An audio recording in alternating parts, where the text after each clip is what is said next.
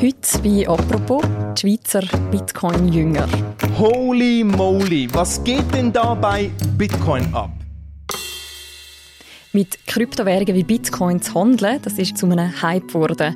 Viele, vor allem junge Männer, erhoffen sich damit in kurzer Zeit ein Vermögen zu machen. Und im Netz ist daraus eine Szene entstanden mit eigenen Codes, eigener Ideologie und mit eigenen Vorbildern. Wer gehört in der Schweiz zu den Verfechtern von Bitcoins? Wie ticken die?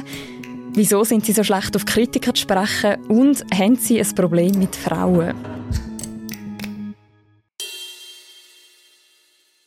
Um das geht es heute bei «Apropos», im täglichen Podcast vom «Tagesanzeiger». Mein Name ist Mirja Gabatuller und mir gegenüber steht der Andreas Dobler. Er ist Redakteur im Ressort Kultur und Gesellschaft und er ist gerade in die Schweizer Bitcoin-Szene eingetaucht.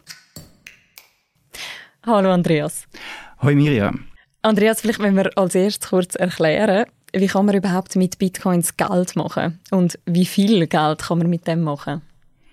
Ja, mit Bitcoin kann man glaube sehr viel Geld machen, wenn es gut läuft. Bitcoin ist eine Kryptowährung, wo sehr stark der Preis von der Angebotsknappheit abhängt. Oder? Also Bitcoin ist von Anfang an so konzipiert worden, dass es insgesamt nur 21 Millionen Bitcoin gibt und nicht mehr.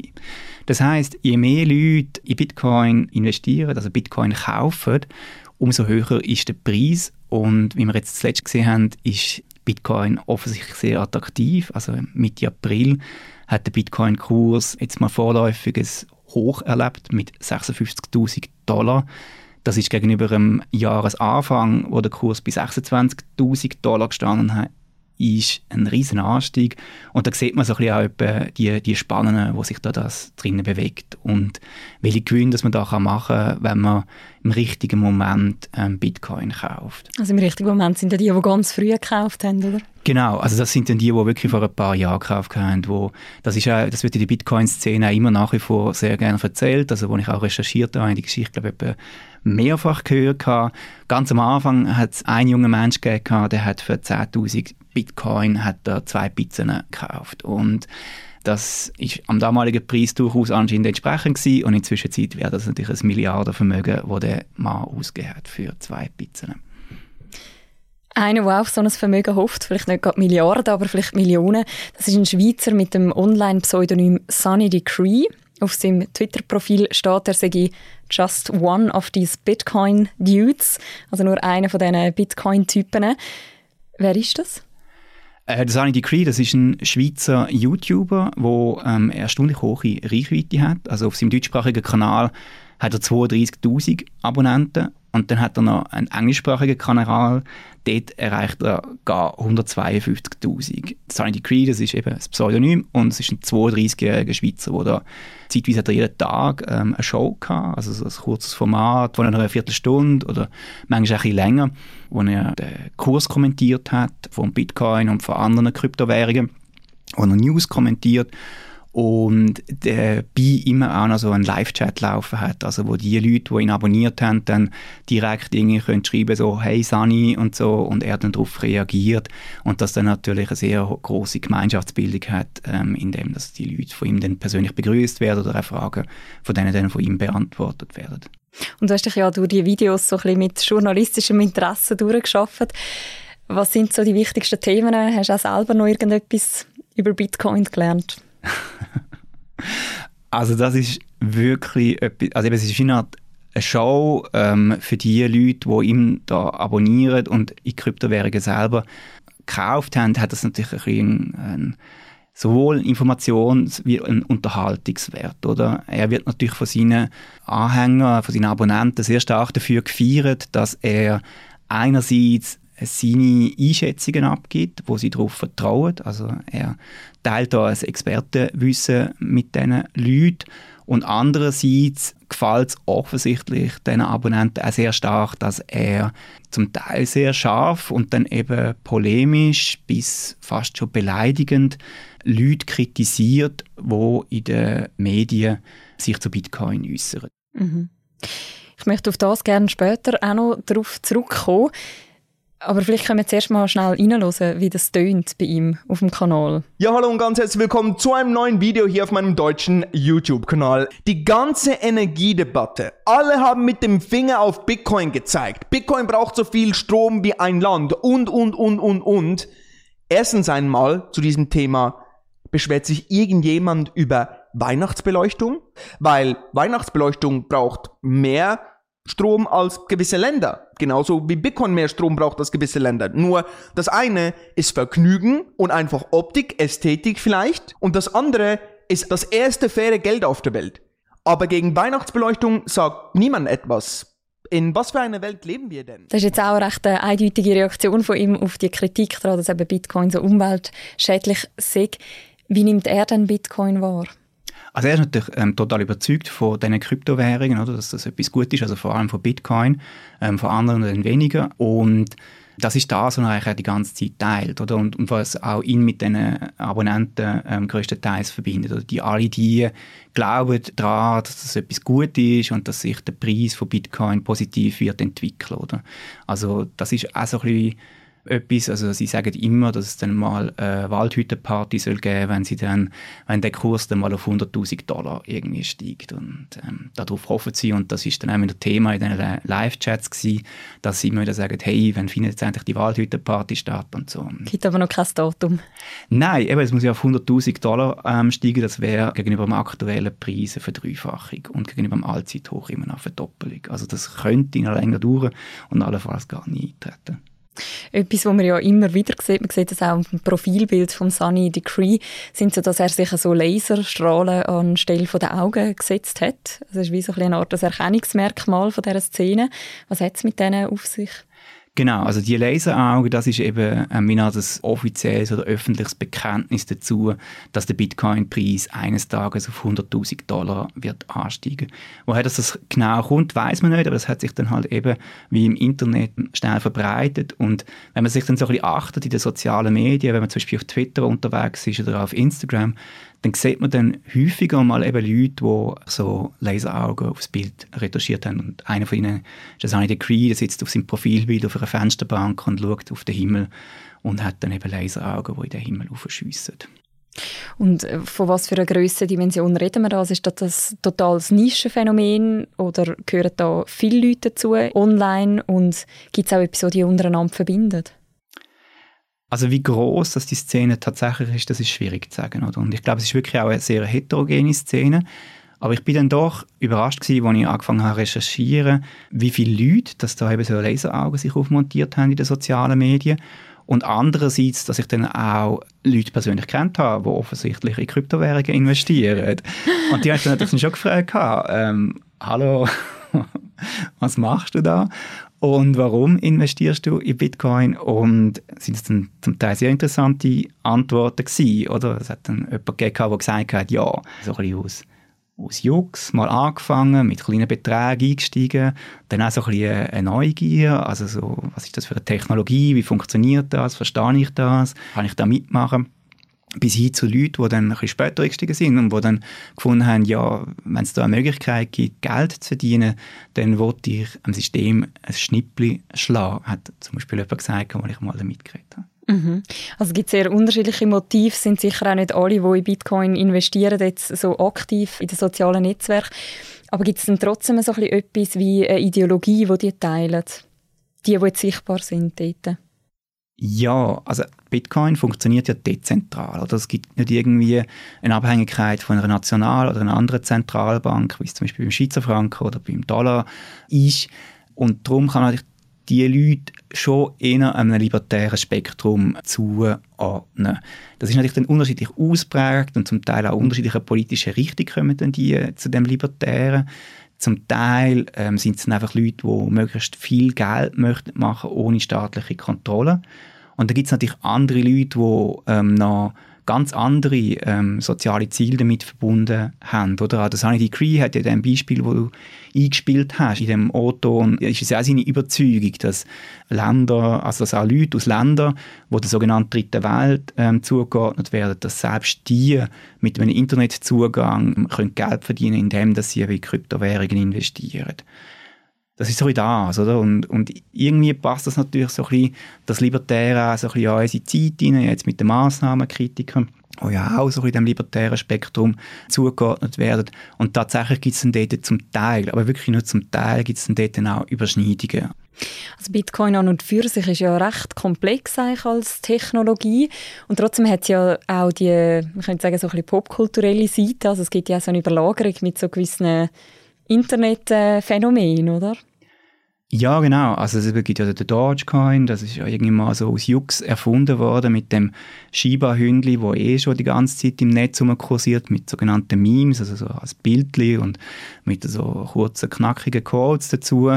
Und ähm, eben aus so einem Jux raus ist dann einfach auch eine Kryptowährung entstanden, wo dann beführt der Elon Musk, der Tesla-Gründer, dann plötzlich an Wert gewinnt und dann eben auch gehandelt wird wie Bitcoins und plötzlich auch Preissprünge erlebt, wo, wo dann signifikant sind, wo Leute das Vermögen machen können aus etwas, wo ursprünglich als Jux angefangen hat.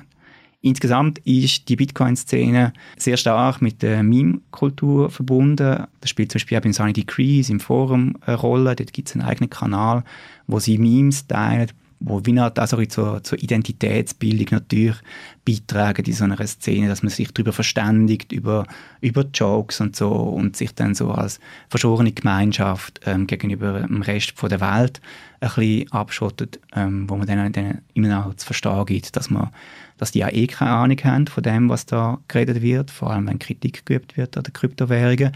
Und dass sie natürlich auch etwas, an etwas dran sind, wo die Zukunft ist und wo dem aktuellen Finanzsystem total überlegen ist. Das ist zumindest ihr Glaube.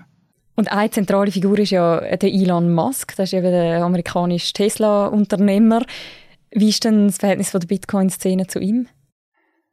Der Elon Musk hat ja eben angekündigt und dort ist natürlich dann zuerst mal in der Kryptoszene gefeiert worden, wo er gesagt hat, dass ähm, Tesla 1,5 Milliarden Dollar in Bitcoin wird investieren und dass sie auch für den Kauf von einem Tesla Bitcoin werden akzeptieren. Mit dieser Ankündigung ist dann der Bitcoin-Preis aufgeschossen und hat dann eben sein bisheriges Allzeithoch erreicht mit 56.000 Dollar. Das war eben Mitte April gewesen. Und dann kurz darauf ab, wo dann so die Kritik aufkam, ist, ja Moment, Tesla, das sind doch Elektroautos, die sehr ökologisch sind. Wo dann die Leute gesagt haben, ja, aber Bitcoin, das verbraucht ja unglaublich viel Energie. Das ist ja immer wieder eine Kritik, die an diesen Kryptowährungen geübt wird hat sich dann nachher der Elon Musk davon distanziert und dann ist er plötzlich natürlich das Filmbild geworden von gewissen Leuten in dieser Kryptoszene, die dann gesagt haben, er spiele da jetzt mit dem Vermögen von Leuten, die das ganze Hab und Gut dort investiert haben und er nutzt das wie so ein bisschen als als Joke oder so ein bisschen aus unlauterem Motiv lässt den Kurs ein bisschen aufgaloppieren und nachher holt er ihn wieder oben runter. Das widerspricht natürlich auch so einer dezentralen Währung wie Bitcoin, dass es da so eine Figur gibt, die wieder darüber entscheidet, wie der Preis jetzt eigentlich ist. Mhm. Wenn wir jetzt nochmal zurückgehen auf den YouTube-Kanal vom Sunny Decree, etwas, was dort auffällt, ist, sind vor allem Männer, die dort kommentieren. Wieso zieht das so viel mehr Männer an wie Frauen? Ja, also ich glaube, es hat damit, damit zu tun, dass sich die, äh, die Bitcoin-Szene zu einem Teil aus anderen Szenen ähm, speist, wo schon sehr männlich dominiert sind. Erwähnt wird immer wieder mal Gamer-Szenen, oder? Also Leute, die relativ viel Zeit vor dem Computer verbringen und wo es nicht nur ums Gamen geht, sondern auch um andere Sachen. Und dann irgendwie plötzlich halt entdeckt, dass es da eine Möglichkeit gibt, von die Heimen aus, vom Stuhl vor dem Computer, Geld zu verdienen, mit dem, dass man sich da in etwas reinfixt, wie man es ja bei einem Game auch macht, oder? Wo man ja eigentlich dann die Gesetzmäßigkeiten versucht zu erkennen, wie man besser wird. Und das hat natürlich auch etwas von einem Game, oder? So, also in, in Kryptowährungen zu investieren. Und aus dem heraus ergibt sich dann da, also, glaube ich. Und dann hat es aber natürlich auch ganz klar eine Tendenz, dass da Frauen verdrängt werden. Das ist eigentlich der, der Fall, wo ich darauf aufmerksam worden bin. Er hat im Februar von dem Jahr hat er einen Tweet von der Wirtschaftsjournalistin Patricia Leri, die früher beim SRF war, ähm, kritisiert und wo er sie dann wirklich übelst und wirklich übelst sexistisch beleidigt hat in, der, in einem Livestream, den er hatte auf YouTube. Und das sieht man dann auch, wenn man sich in den sozialen Netzwerken ein bisschen umschaut, was dann eigentlich passiert, wenn jemand Kritik übt an Bitcoin. Das ist immer so, wenn, wenn Kritik an Bitcoin übt, wird der Ton sehr scharf von den Leuten, die an Bitcoin glauben oder eben investiert haben. Aber besonders scharf wird er bei Frauen. Wenn ich dich richtig verstehe, dann ist der Fall von der Wirtschaftsjournalistin Patricia Leri, den du erwähnt hast, das ist in dem Fall nicht einfach ein Einzelfall, sondern die Frauenfeindlichkeit ist tatsächlich etwas, so fester Bestandteil ist von dieser Szene. Genau, also ich glaube, es ist so zu erklären, dass da Männer einmal irgendwie die Chance wittern, wie eine Art autonomes Gesellschaftssystem aufzubauen, nochmal neu mit der Kryptowährung, wo man sich eben schnell einen gewissen Reichtum kann erreichen kann und wo man sich einer sozialen Kontrolle bis zu einem gewissen Grad kann entziehen kann, oder? Man kann das von die Heimen aus machen, mit einer relativ geringen Infrastruktur kann man Bitcoin kaufen und man kann eben mit kleinen Beträgen einsteigen und relativ schnell ein großes Vermögen erreichen, wenn man ein gewisses Geschick und Glück hat. Und dann ähm, ist das natürlich dann auch so, dass sich dann die Leute auch unabhängig machen können. Also sie haben dann plötzlich keinen Chef und keine Chefin, keine Arbeitskolleginnen und Kollegen mehr, wo sie dann irgendwie kontrollieren und wo sie dann eigentlich nochmal wie eine Art Backlash können vollziehen und wieder zu einem sehr traditionellen Mannenbild können zurückkehren ich habe mit der Susanne Kaiser gemeldet. Sie ist eine Journalistin und Sachbuchautorin, die bei Surkamp ein neues Buch herausgegeben hat, das heißt Politische Männlichkeit. Und sie hat es dann so beschrieben, dass da nochmal eben das Bild vom Alpha-Männchen beschworen wird, oder? Also das sind Männer, wo, wo daran glauben, dass ihre Männlichkeit daraus besteht, dass sie stark sein müssen, dass sie großen Erfolg haben, auch indem dass sie andere niederringen und sich gegenüber denen durchsetzen und dass dann eben Frauen zurückgedrängt werden oder eben beleidigt und niedergemacht werden, das muss man so sagen, wenn sie eben dann Kritik üben an dem System. Und das ist ja eigentlich die Struktur von der Misogynie, also von der Frauenfindlichkeit. Das besteht ja eigentlich drinnen, Frauen wieder auf Platz in der Gesellschaft zurückzudrängen, wo sie am Mann untergeordnet sind und eigentlich nur etwas machen können, nämlich einem Mann Zuneigung schenken.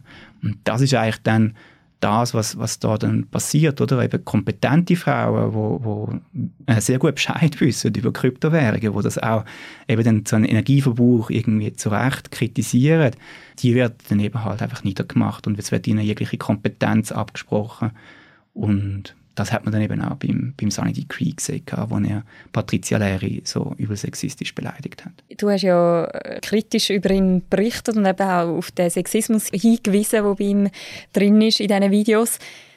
Du hast gesagt, auf Kritiker ist er nicht gut zu sprechen. Wie ist es dir ergangen? Hat er das können akzeptieren, die Kritik? Also zumindest irgendwie sehr viele Reaktionen gehabt, dann natürlich erwartbar von Bitcoin-Anhängern, die natürlich mir wieder unterschoben haben, ich verstehe nichts, ich habe es nicht verstanden und darum irgendwie auch nicht, können das ja nicht sein, was ich da gemacht habe. Und er selber, der, der Sunny Decree, hat mich als Simp bezeichnet. Das heißt einerseits, dass er mich für einen Trottel haltet und andererseits, dass er mir unterstellt, dass ich das ja nur gemacht habe, um mich sozusagen wie Frauen einzuschmeicheln. Oder? Am Sunny Decree kommt es offensichtlich nicht in den Sinn, dass es Leute gibt, die in einer Welt leben wollen, wo niemand diskriminiert wird. Wie das ist nur, nur dann ist es ja eine freie Welt. Aber das versteht er offensichtlich nicht. Danke vielmals, Andreas, für das Gespräch. Ja, merci dir. Das war eine weitere Folge von «Apropos», einem täglichen Podcast vom «Tagesanzeiger» und von der Redaktion «Tamedia». Und die nächste Folge, die gibt es morgen. Bis dann, macht's gut. Ciao zusammen.